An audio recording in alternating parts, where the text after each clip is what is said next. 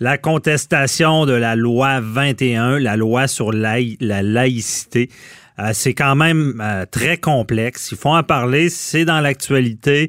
Euh, on est rendu à la cour d'appel. On va voir qu'est-ce qui se passe avec tout ça. C'est assez complexe parce qu'on parle ici, bon, clause grand-père, clause nonobstant, dérogatoire du gouvernement qui est bonne pour cinq ans.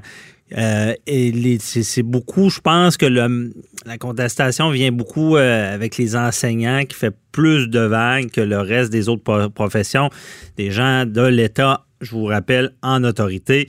Et on voulait encore euh, comprendre encore mieux avec un professeur d'université, l'Université d'Ottawa, Maître Gilles Levasseur. Bonjour. Bonjour. Merci d'être avec nous. C'est un dossier assez complexe. Euh, par où on commence euh, avec ce dossier-là? Est-ce que là, là c'est rendu à cour d'appel? C'est quoi les motifs des contestataires? Au départ, ce qui arrive, c'est que les gens invoquent une violation du droit constitutionnel qui est reconnu dans la Charte canadienne des droits et libertés. Quand vous regardez le projet de loi tel qu'il a été adopté, qui arrive, c'est qu'on a dit qu'on faisait une loi, mais en tenant compte de la charte québécoise. Alors, ce qu'on fait, c'est qu'on fait une forme de dérogation à la charte québécoise pour justement permettre la neutralité de l'État. Mhm. Alors là, le problème, c'est que là, vous avez aussi la charte constitutionnelle canadienne qui, elle, reconnaît dans une disposition, l'article 2, le droit à la liberté de religion. Ce qui fait en sorte que les gens se disent, oui, mais si j'ai ce droit-là, comment est-ce qu'une loi provinciale peut enlever un droit dans la Constitution qui est celui d'avoir cette liberté d'exprimer un symbole religieux lorsque je fonctionne dans la société? C'est pour ça que c'est pas tant au niveau des lois québécoises qu'au niveau des lois fédérales, la loi constitutionnelle canadienne, qu'on voit l'enjeu actuellement, et c'est ça qui amène le débat devant les tribunaux. Le débat, puis justement, c'est intéressant à expliquer, parce que c'est pas tout le monde qui comprend ça. Expliquez donc, il y a une charte québécoise des droits et libertés et la canadienne. C'est quoi la différence? c'est parce que la Charte québécoise s'occupe de tout ce qui sont les relations entre les individus ou entre les individus et la société, et ce qui fait en sorte que ça a un caractère limité au territoire québécois.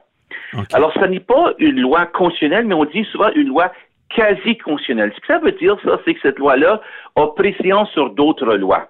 Mhm. Mais ça n'a pas cet élément-là d'être suprême.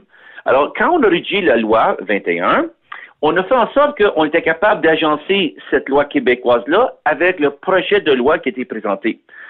Mais là, il y a un autre problème, c'est qu'on a une loi suprême. Mhm. Et cette loi-là, c'est la Charte canadienne des droits et libertés qui est au-dessus de toutes les autres lois.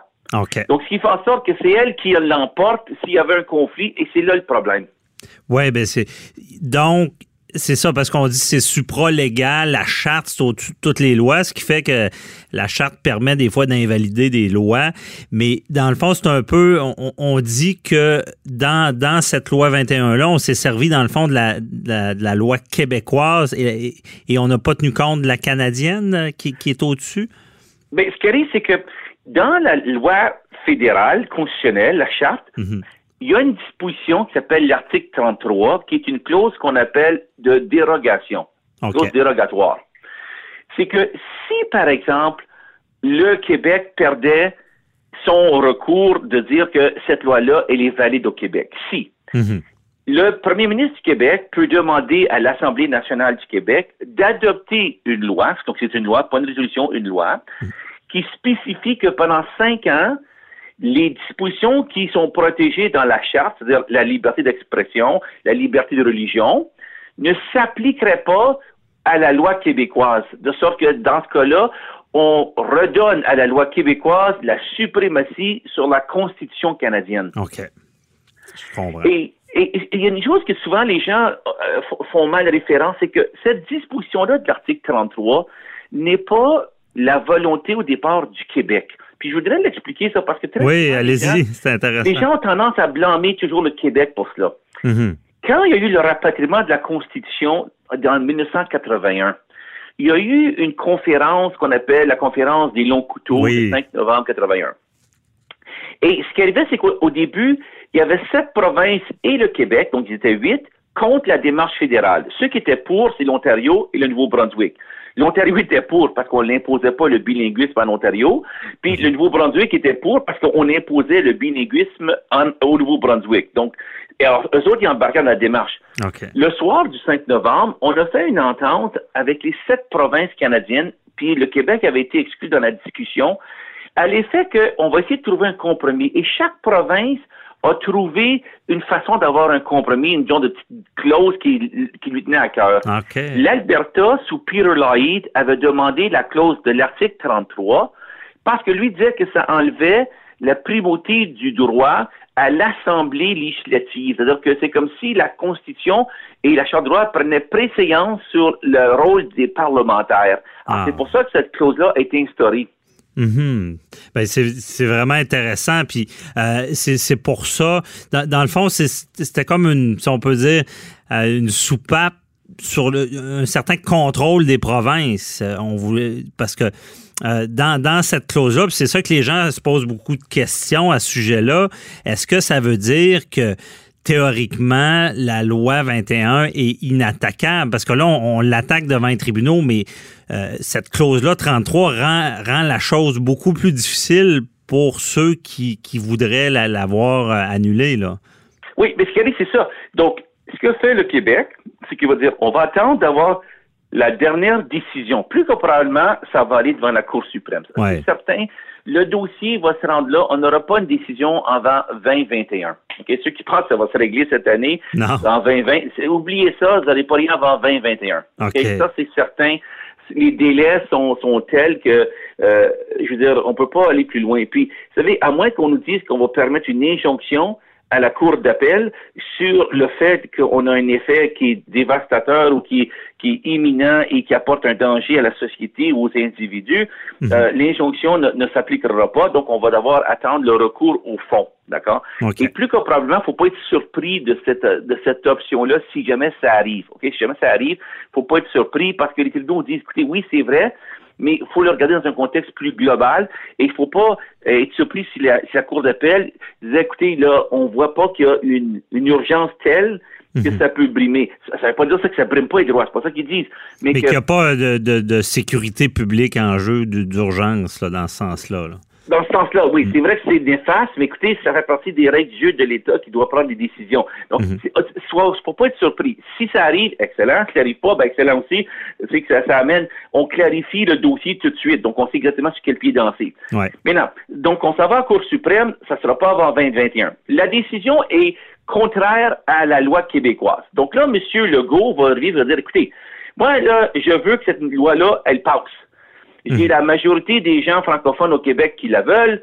Alors, on va, on va déposer une loi, puis il va faire une dérogation. Donc, ça redonne à la loi québécoise la suprématie sur la Constitution canadienne cette disposition-là pendant cinq ans. Mm-hmm. OK. Bah, après ça, pour revenir une autre fois, puis on va le faire. Vous allez dire, est-ce que ça a été fait au Québec? Le Québec a été la première province à utiliser ceci. C'était en 1982. Il faut comprendre qu'à l'époque, c'était la question du droit de veto du Québec. Mhm. Est-ce que le Québec pouvait juridiquement s'opposer à la Constitution qui était rapatriée sous M. Trudeau? Et puis là, qu'est-ce qui est arrivé? C'est que M. Lévesque a adopté une série de lois pour justement invoquer la clause dérogatoire.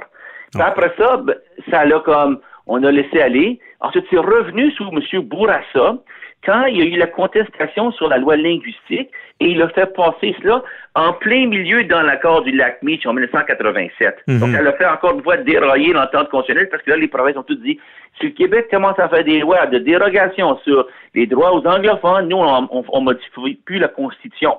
Donc c'est pas comme si c'était une première fois qu'on l'utilisait au Québec. Mais M. Lavasseur, parce que les gens se demandent, c'est quoi la faille de cette clause-là? C'est quoi, dans le fond, euh, les chances de succès des contestataires? Est-ce qu'il y en a ou on sait d'avance que ça passera pas? Mais c'est parce qu'au départ, il faut mettre en jeu le fait que quand vous parlez de la Charte canadienne des droits et libertés, Mhm. C'est une notion de droit individuel. C'est-à-dire que chaque individu demande le respect de son droit. Donc, chacun. Ben c'est comme ça que la loi a été construite. Mhm. Tandis que quand vous regardez le projet de loi qui a été adopté, la, loi 21, si vous regardez le préambule, si vous lisez la façon dont on a créé ce projet de loi-là, c'est la nation québécoise. C'est le Québec qui parle comme société collective. Ah. Alors, voyez-vous, c'est deux conflits. Est-ce que c'est la collectivité ou est-ce que c'est l'individu qui a le droit d'imposer cette norme-là? C'est ça au départ le conflit qui existe. OK, je comprends. Donc, le conflit. Oui, excuse-moi. Non, allez-y, mais c'est ça. Donc, il y, aurait peut-être une faille dans la façon que la loi est rédigée.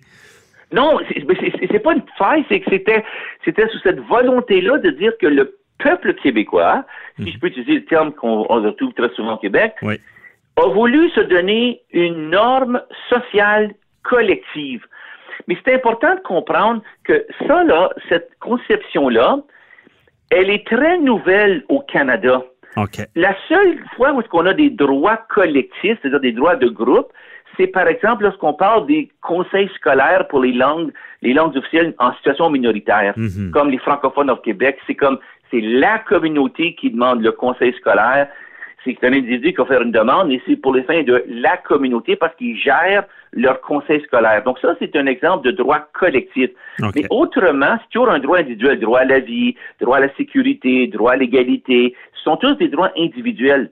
Puis pourquoi c'est important? C'est parce que quand on a eu la, la réforme de la Constitution dans le projet de 1987 et ensuite en 92 l'accord de Charlottetown, c'était toujours de définir la société québécoise. Et ce qui est arrivé, c'est que les gens ont eu peur de dire, oh my God, si c'est la collectivité qui parle, on va écraser les minorités de langues officielles au Québec. Donc, c'est là où qu'on s'est mis à mettre plein de limites pour faire en sorte qu'on passait d'un droit collectif à un droit individuel. Donc, c'est pour ça que c'est pas comme un débat d'aujourd'hui, c'est une série d'étapes qu'on a connues au Québec et qui aujourd'hui se confirment dans un projet de loi où est-ce qu'on va contester cela. Puis c'est toute la notion même de la nation québécoise, la collectivité, où est-ce que la société prend son pouvoir pour se définir collectivement? Ah, OK. Collectivement, euh, à l'opposé de l'individuel. Je comprends. Bon, parfait. Bien expliqué. Merci beaucoup. On va s'en reparler. Puis euh, ça nous éclaire que c'est assez complexe. on voit que ça va sur un terrain encore plus grand que qu'on pensait. Euh, merci beaucoup, Maître Levasseur. Puis on se reparlera dans un autre dossier constitutionnel. Bonne journée. Bye bye. Bye bye. Au revoir. Merci.